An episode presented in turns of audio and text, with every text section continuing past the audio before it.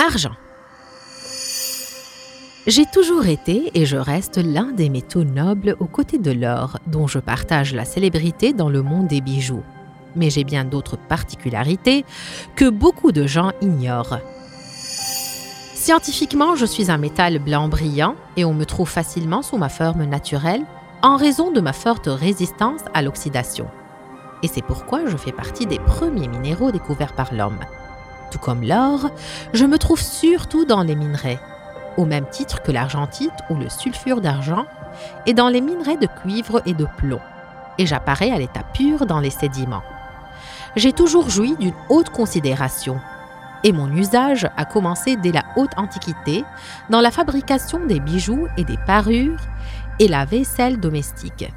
J'ai été utilisé dans la frappe des monnaies durant la période grecque et romaine, car je suis considéré comme un métal malléable, c'est-à-dire que je peux être facilement tordu, étiré et gravé.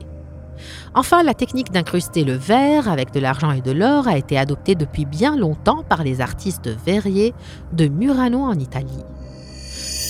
Sur le plan technique, il n'y a pas de l'argent pur à 100%. Celui qui est vendu chez les bijouteries est composé de 9,25 d'argent et le reste de cuivre.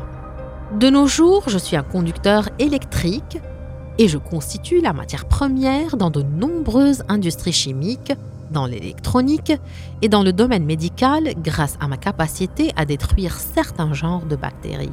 On a recours à moi dans les opérations chirurgicales sous forme de fils et de plaques. J'ai été utilisé dans la photographie, essentiellement dans le processus du développement argentique avant la découverte de la photo numérique. Toutes ces propriétés et attributions font de moi l'un des minéraux les plus intéressants.